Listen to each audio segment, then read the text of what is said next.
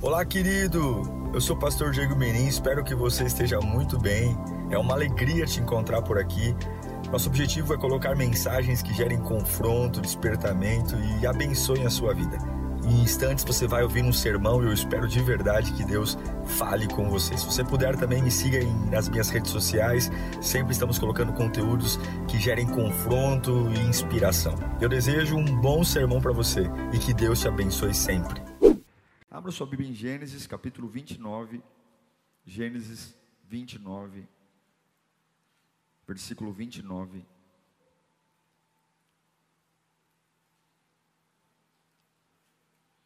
Gênesis 29, nós vamos ler do 29 ao 31.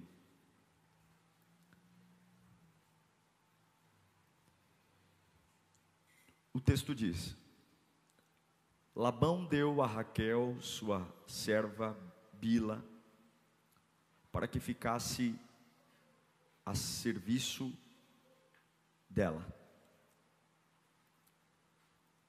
Jacó deitou-se também com Raquel, que era a sua preferida,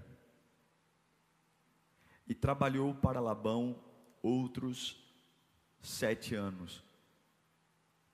Quando o Senhor viu que Lia era desprezada, concedeu-lhe filhos. Qual foi a razão de Deus dar filhos a Lia?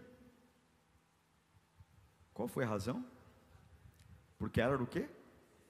Desprezada. Raquel, porém, era. Volta o versículo 30. Por que, que Raquel foi estéreo? Jacó deitou-se com Raquel, que era sua. Então, Raquel era a preferida e Lia era a desprezada. Por que, que Deus deu filhos a Lia? Porque era. E Raquel era estéreo porque era. Ok? Avança o 31, por favor, só mais uma vez. Quando o Senhor viu que Lia era desprezada, concedeu-lhe filhos. Raquel, porém, era estéreo. Pai, fala conosco nesta noite. Além de nós aqui na igreja, os irmãos aí na tenda, existem centenas de pessoas pelas redes sociais esperando ouvir tua voz, esperando a voz que faz o que nenhuma outra voz faz, dar direção norte. Oh meu Deus, eu imploro, fala conosco.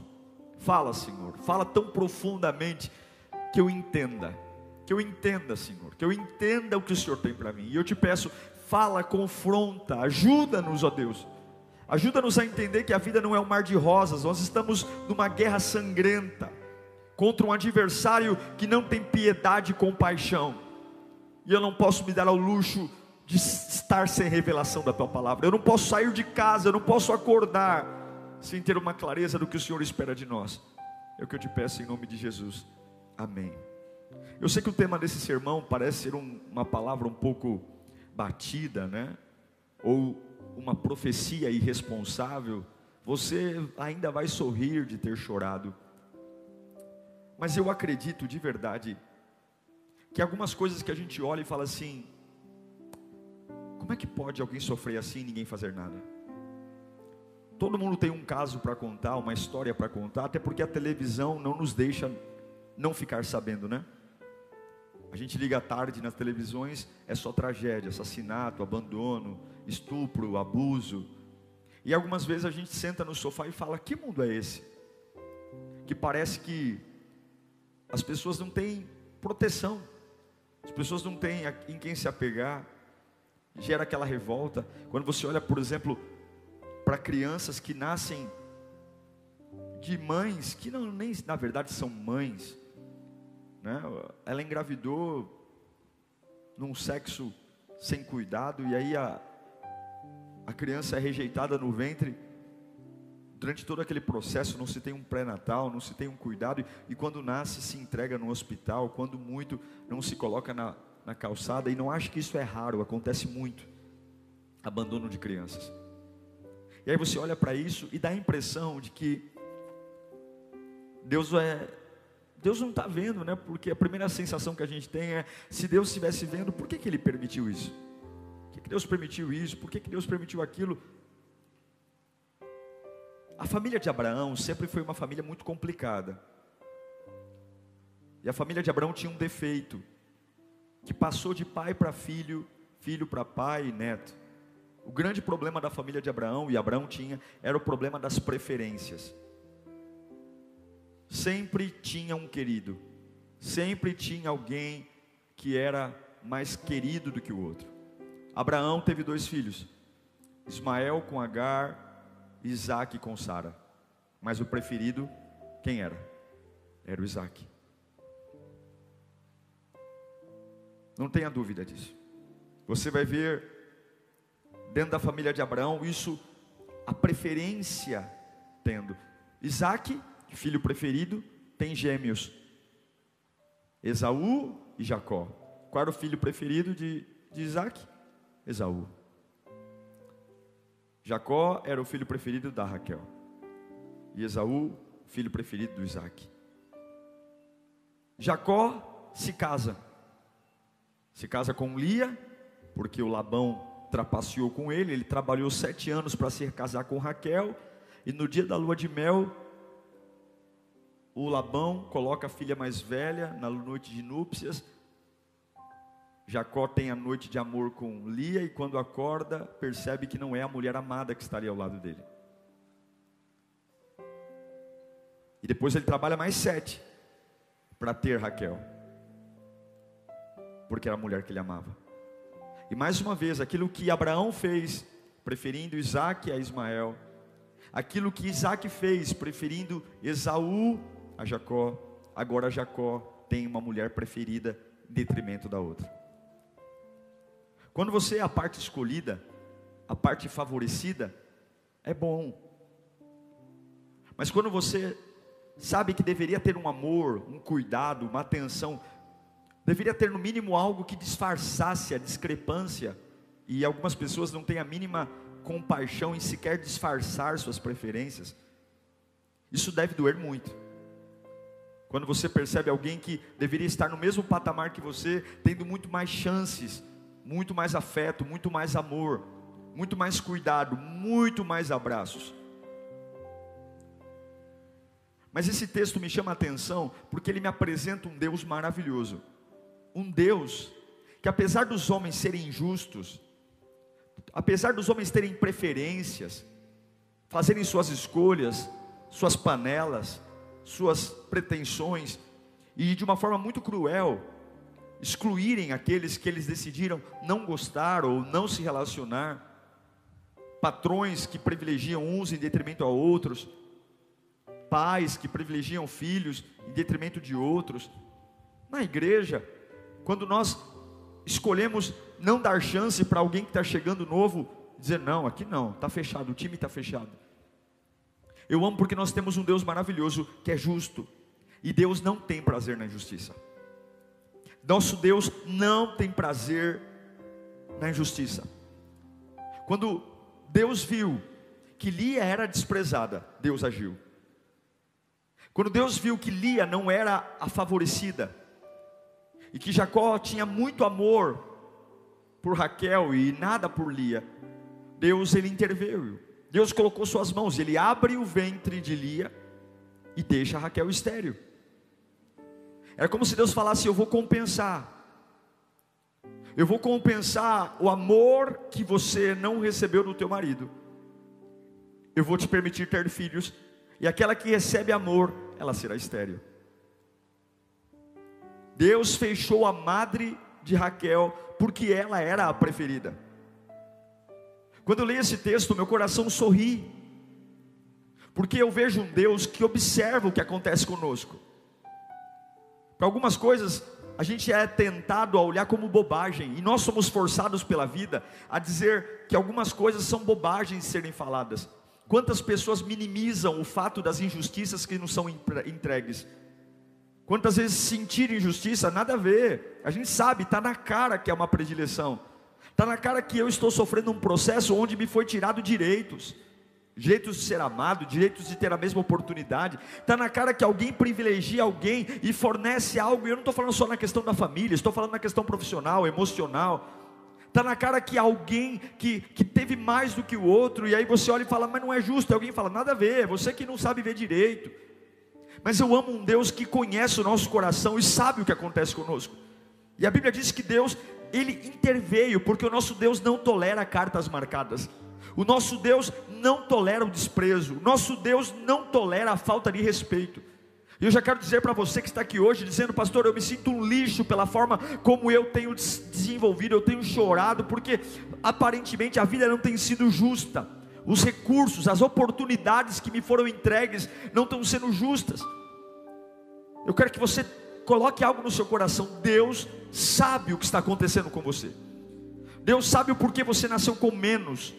Deus sabe porquê você não teve tudo o que todos deveriam ter. E Ele vê isso. Ele vê.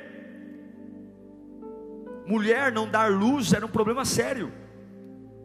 Na sociedade judia, uma mulher estéril era como ter um vírus do HIV.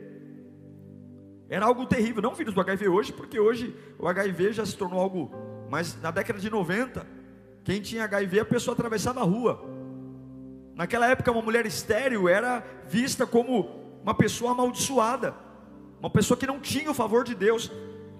E Deus ele coloca a mão no meio da família de Jacó e ele interfere dizendo: "Você vai ter filhos e você não vai ter filhos".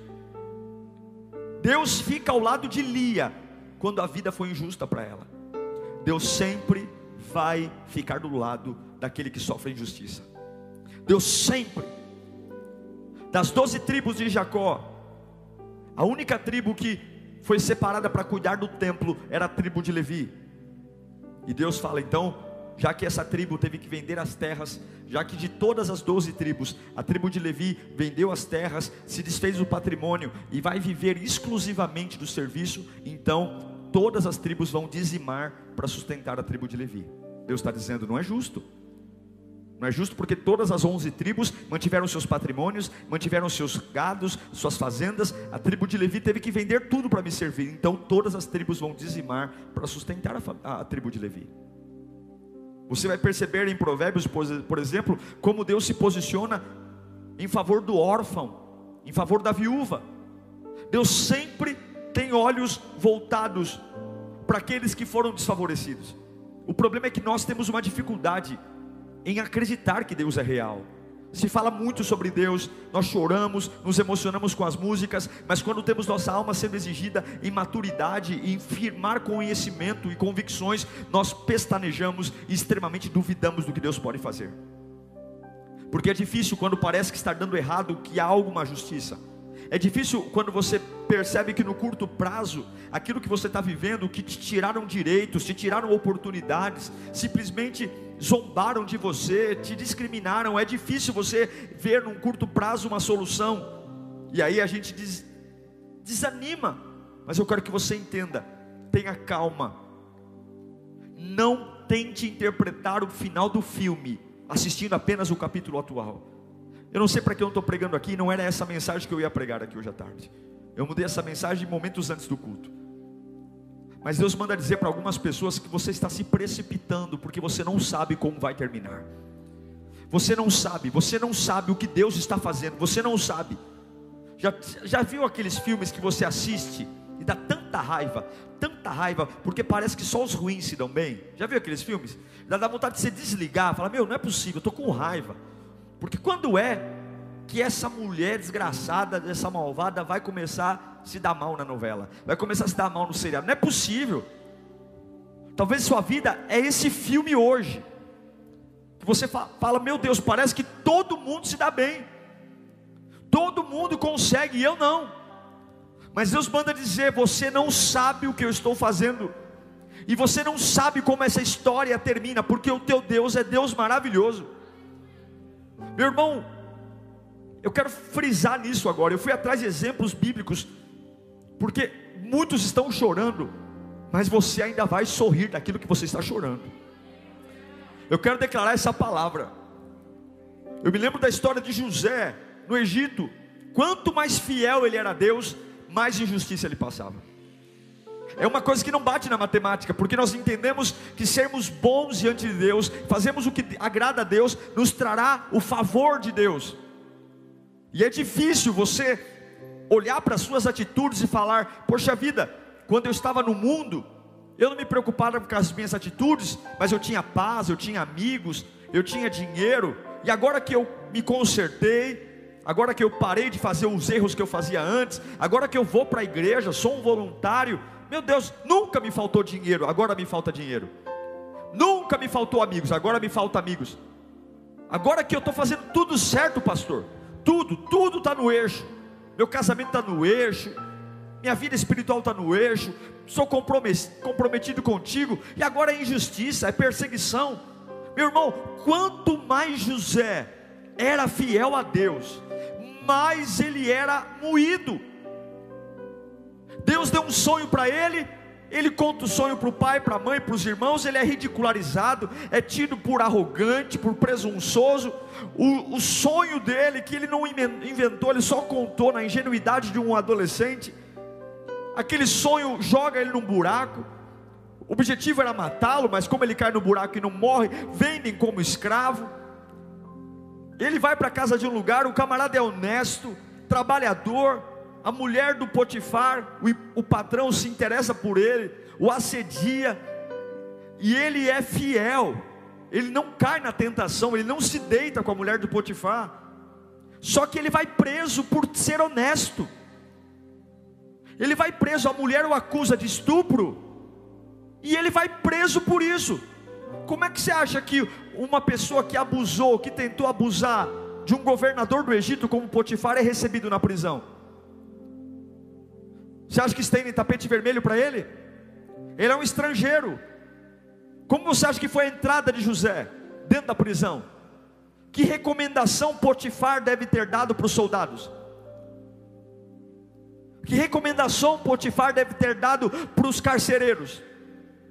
A Bíblia não relata, porque José era tão maduro, tão maduro, que nem José expressa o que sentiu na prisão. Mas eu tenho certeza que Potifar deve ter dito para os soldados: esse cara aí, ó, tentou mexer com a minha mulher, façam justiça por mim. Aí você fala: a conta não fecha, porque como que eu fui fiel? Poderia ter me deitado com ela, poderia ter tido dinheiro, a mulher era rica, poderia virar um gigolô de luxo, poderia ter tido prazer da carne, tudo, mas não, não me deitei com ela, fui fiel a Deus, e qual o preço? O preço que eu estou preso, sofrendo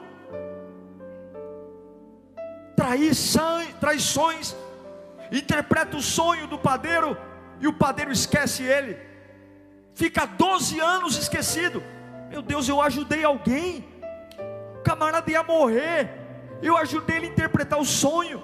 Ele conta o sonho para Faraó, e eu falei, eu só pedi uma coisa para ele: quando você estiver de frente para o Faraó, lembra-te de mim, fala de mim para o Faraó. Só isso. Quem sabe Deus não haja por compaixão e Ele me tira daqui. O camarada é beneficiado pela interpretação do sonho. Ele vai lá, conta o sonho, é livre da morte e ele esquece de José. Ele fica 12 anos, irmãos, não são 12 dias, são 12 anos preso, porque ele ajudou alguém. Se o evangelho que você acredita é um evangelho previsível, você não sabe o que é o evangelho. Porque algumas vezes você vai fazer muito bem para alguém e você vai receber nada em troca, quando não receber desaforo e ingratidão. Algumas vezes você vai dizer: Esse mês eu vou consertar minha vida, vou parar de fumar, beber, prostituir, vou parar de com essas patifarias e eu vou me firmar na casa de Deus, vou começar a orar, me consagrar. E aí você percebe que tudo vira de cabeça para baixo e nada melhora. Mas Deus manda dizer para você algo: Deus não é como micro-ondas, meu Deus do céu. Não é como uma água gelada que eu coloco 40 segundos e ela está quente. Você não sabe como a tua história vai terminar. Você não sabe o que Deus está preparando para você. E não tente entender o lugar para onde Deus está te levando, analisando o que está acontecendo na sua vida hoje, porque nem sempre é o que parece. Deus prometeu a José que ele seria governador do Egito, e não é o que parece porque ele está na prisão, não é o que parece porque ele está acusado de estupro, não é o que parece porque ele está esquecido 12 anos numa prisão, mas nem sempre o que acontece comigo hoje é o que parece. Nada do que aconteceu mudou o fato dele sentar na cadeira do Egito e Deus cumprir a história dele, e ele não termina a história dele como um estuprador, como um fugitivo, como um morto, como um escravo, ele termina a história dele do mesmo jeito que Deus começou e chamou se você está vendo algo que não parece com aquilo que Deus te chamou, pastor, não foi para isso que Deus me chamou. O capítulo atual não é isso, não é para isso que eu tenho orado. E Deus está dizendo: Eu sei que não é para isso, mas eu preciso gerar algo em você. E eu tenho visto toda a injustiça, eu tenho visto todas as traições, eu tenho visto tudo aquilo, eu tenho visto todos aqueles que são mais amados do que você, aqueles que têm mais oportunidades do que você. Eu tenho visto tudo. Eu quero dizer uma coisa: Eu sou Deus de justiça, diz o Senhor. Agora você imagina a cena: 12 anos preso, José todo barbudo, unhas grandes, cabelo sujo, sem tomar banho.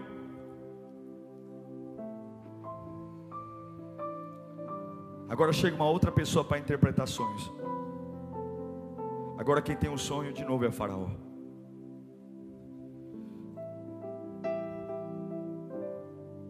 Farol tem um sonho, ninguém sabe. Aí alguém fala: Olha, lá na prisão, lá, o camarada está um trapo, está um lixo, está 12 anos lá preso. Mas eu sei que tem um, um rapaz lá na prisão que interpreta tudo.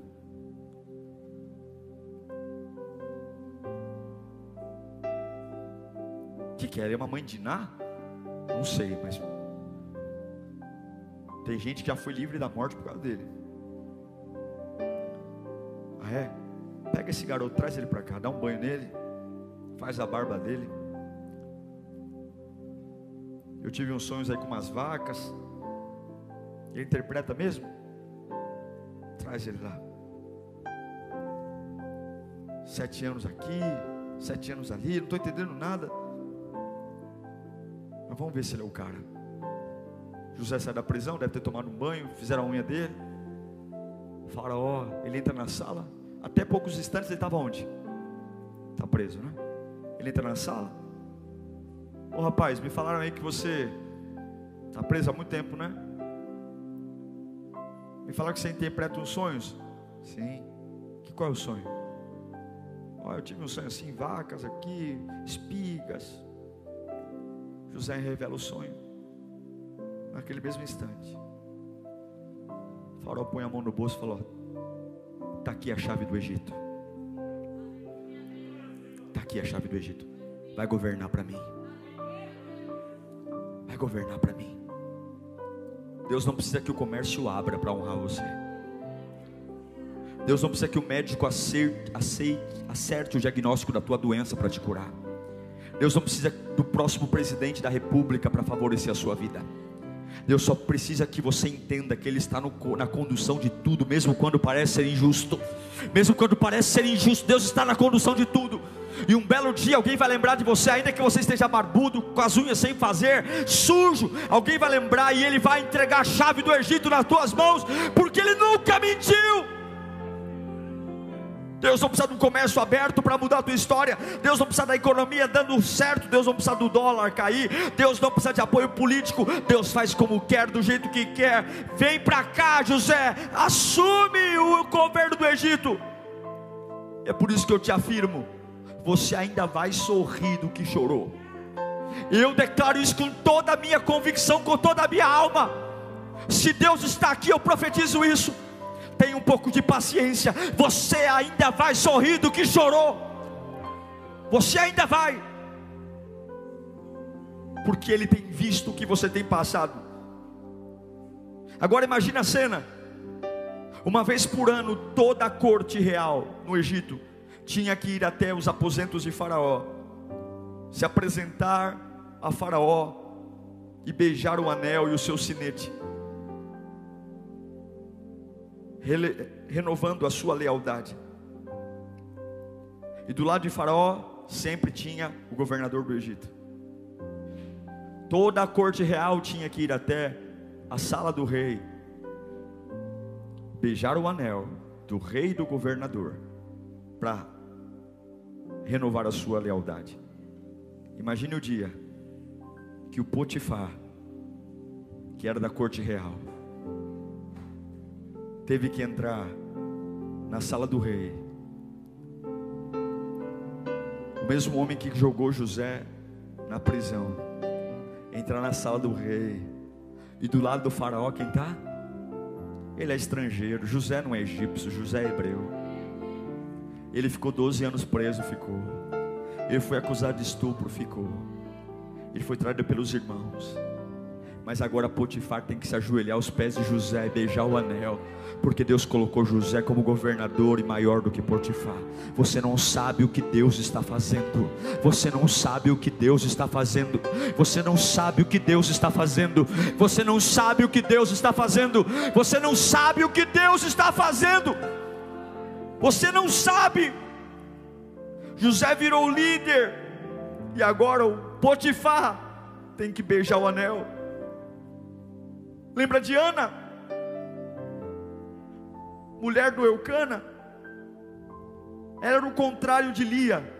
Ana era a preferida e era estéril. E Penina, outra mulher de Eucana, tinha filhos. E a Bíblia diz que Ana era desprezada. Todos os dias, uma coisa é você ser desprezado por alguém que mora numa outra casa. Você fala, meu, eu vou desviar da rua, eu vou tentar pegar um ônibus no horário diferente para não ver esse traste. Mas quando você mora na mesma casa, que você tem que. No café da manhã você vê, no almoço você vê, e a outra pessoa já conhece gente pirracenta, gente endemoniada, que tem, sabe tirar a paz dos outros. Já sabe o que é isso? Gente que tem o dom de tirar a paz. A pessoa ela, ela não precisa nem falar nada. É, é um franzir da sobrancelha, é uma risadinha de canto de boca, ela já desequilibra a gente. A vida de Ana era um inferno, ao ponto do marido falar: Meu, eu, eu sou, eu não sou melhor do que dez filhos para você. Mas ela era humilhada. Era como se Penina esfregasse na cara dela os filhos que ela não poderia ter. E um dia ela vai para o templo, chora. Deus abre a madre dela, você sabe disso. E quem que Deus dá a ela? No ventre dela não nasce qualquer um. Os filhos de Penina, eu não sei quem são direito. Mas o filho de Ana eu sei quem foi. Foi daquele ventre que foi humilhado, ridicularizado, que Deus colocou Samuel dentro dele. O maior profeta do Antigo Testamento. Foi Samuel que iniciou a era dos reis de Israel. Foi Samuel que ungiu Saul, foi Samuel que ungiu Davi. Foi o profeta chamado para ungir reis e estabelecer monarquia em Israel, do ventre de uma mulher que foi desprezada porque o nosso Deus sabe o que acontece com você, e Ele só espera algo, espere. Ah, se você tiver paciência, você verá a glória de Deus. Ah, se você tiver paciência, você verá. O nosso grande problema é lidar com o tempo, com as humilhações, com a ansiedade, com as cobranças. Mas saiba de uma coisa: Deus não está nem aí para isso. Se você não sabe lidar com a ansiedade, o problema é seu. Deus tem um plano.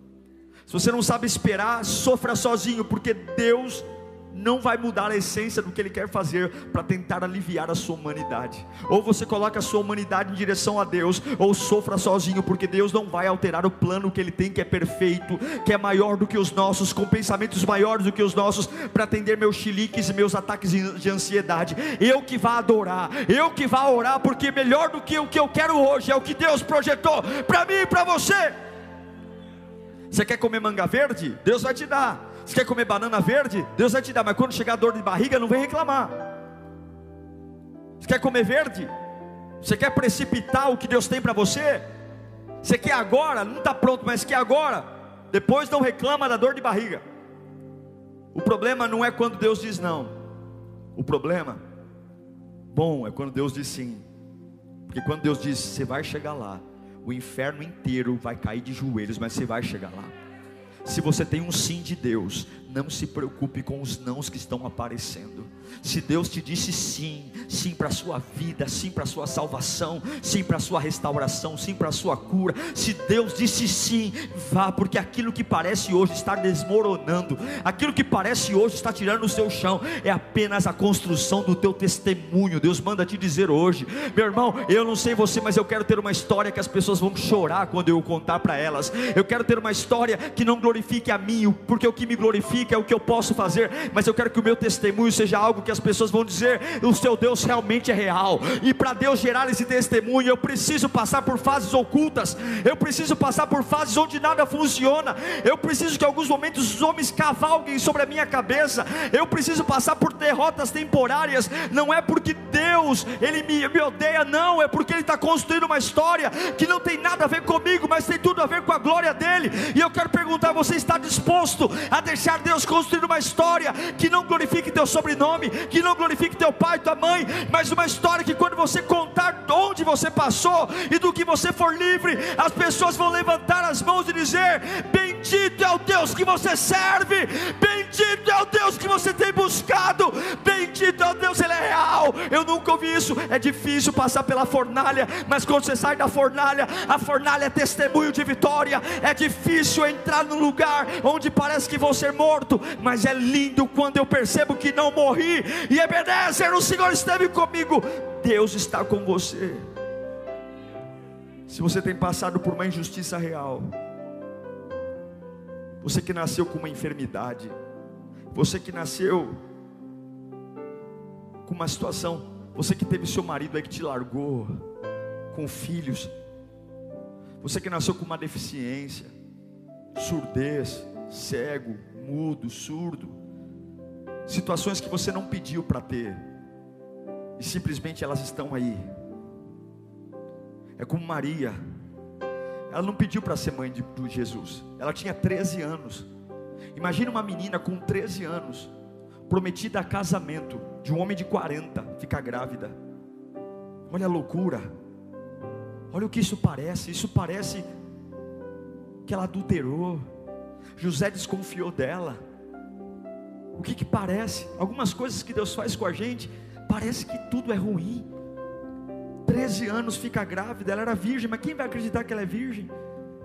O Zé falando, ela tem 13, eu tenho 40 e pouco, com certeza, menina nova. Vou desmanchar o casamento. Mas que bom que Deus falou com José e ele ouviu. E ele não encerrou a história naquele capítulo, ele deixou o capítulo continuar. E daqui a pouco ele entendeu que o que estava no ventre de Maria não era um caso de adultério, o que estava no ventre de Maria era o Salvador da humanidade. A história deles entrou para a história mundial como aqueles que foram geradores de Jesus Cristo, autor e consumador da nossa fé. Mas que bom que ele conseguiu ouvir Jesus, que bom que ele conseguiu casar-se com uma moça. E a Bíblia diz que ele não teve relações com ela até quando Jesus nasceu. Ele, ele casado com ela, ele poupou Maria, ele protegeu, ele cuidou, porque ele entendeu que aquele capítulo dolorido, onde riram dele, chamaram de corno, já ah, você é, você é inocente, vai casar com ela mesmo? A barriga estava aparecendo, hein, Zé? Pelas minhas contas, isso foi antes, hein, Zé? Abre o olho, hein? Mas tem horas que você precisa engolir o que as pessoas estão falando, porque você não é definido pelo que as pessoas falam e pensam de você, você é definido pelo que o céu diz ao seu respeito.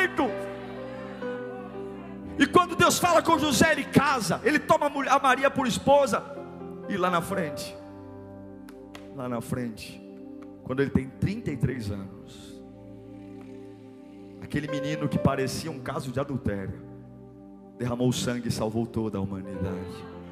2020 anos depois, eu estou aqui falando do José, que não teve problema em passar uma fase difícil para dar legalidade à nova fase que Deus estava construindo. Deus não tem filhos prediletos. Deus não ama mais a mim do que ama você. Deus tem um plano tão lindo para a sua vida como tem para a minha. Deus não tem escolhidos eleitos. Deus não tem aqueles que ele fala: esses são os meus queridinhos. Quem tem queridinho é pai humano, mãe humana. Deus não faz acepção de pessoas. Todos pecaram e todos estão fora da glória de Deus. E mas todo aquele que nele crê não vai perecer e vai ter vida eterna. E é por isso que ele deu o filho. E se você está aqui, por mais difícil que seja a sua história, por mais injustiças que aconteceu, por mais direitos que te foram tirados, durma hoje com a cabeça no travesseiro sabendo, o meu Deus sabe o que aconteceu comigo. O meu Deus sabe o porquê que eu não sou tão bom quanto os outros. O meu Deus sabe por que, que o meu nascimento não foi tão fácil como o nascimento dos outros. E eu quero dizer que uma hora Ele vai compensar você. Você vai ver como a tua história vai acabar. Você só não pode desistir. Clame. Clamar é muito diferente de orar. É como Bartimeu à beira do caminho: Jesus, filho de Davi, tem compaixão de mim. Tem vários homens doentes ali, vários deficientes. Ele era cego à beira do caminho. O nosso problema é que nós levamos, tratamos nossas orações com problemas superficiais, esquecemos de falar do que importa. Pessoas não sabem orar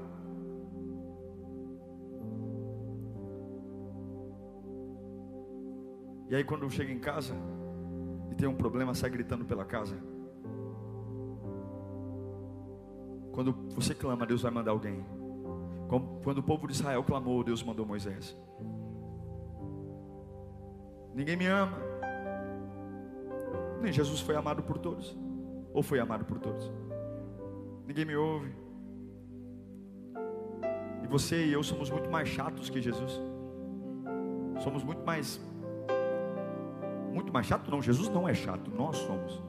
Se ele perfeito foi desprezado, você acha que você está no lucro. nós estamos no lucro. Se nós não orarmos,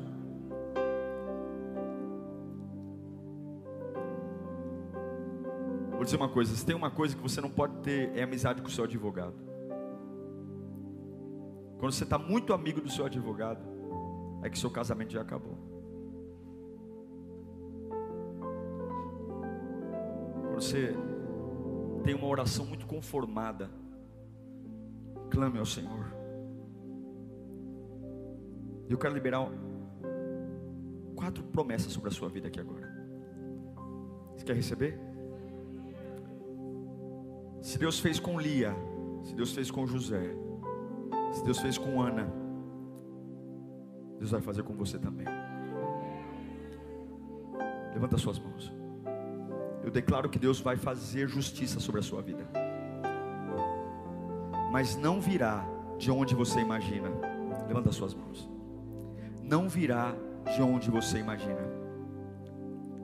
Pode baixar as mãos. Qual era a injustiça de Lia? Que o marido não a amava. Deus não compensou Lia fazendo o marido amá-la. Deus compensou Lia dando um filho. Nem sempre a justiça que Deus fará na sua vida virá da forma como você espera. Nem sempre a justiça virá. Lia queria o amor de Jacó. Deus não deu o amor de Jacó. Deus deu um filho para ela. Toda vez que você depositar suas fichas num lugar só, você vai errar. Espere por Deus, mas esteja aberto para tudo que Deus pode fazer. Está entendendo? Ah, não, eu quero que Deus me honre. Não, talvez Deus vai te honrar num outro lugar. Talvez Deus vai compensar essa dor de um outro jeito. Talvez Deus vai te abrir uma porta num lugar que você não imaginava. A compensação para Lia não veio do lugar que ela esperava. Segunda coisa que eu quero profetizar, levanta as mãos. Não virá através de quem você pensa. Segundo, não virá do jeito que você pensa que vai ser. Você vai ouvir Deus te responder mas vai ser do jeito dele. Não vai ser da pessoa que você espera. Ali esperava de Jacó, veio um filho, e não vai ser do jeito. Levanta a mão de novo.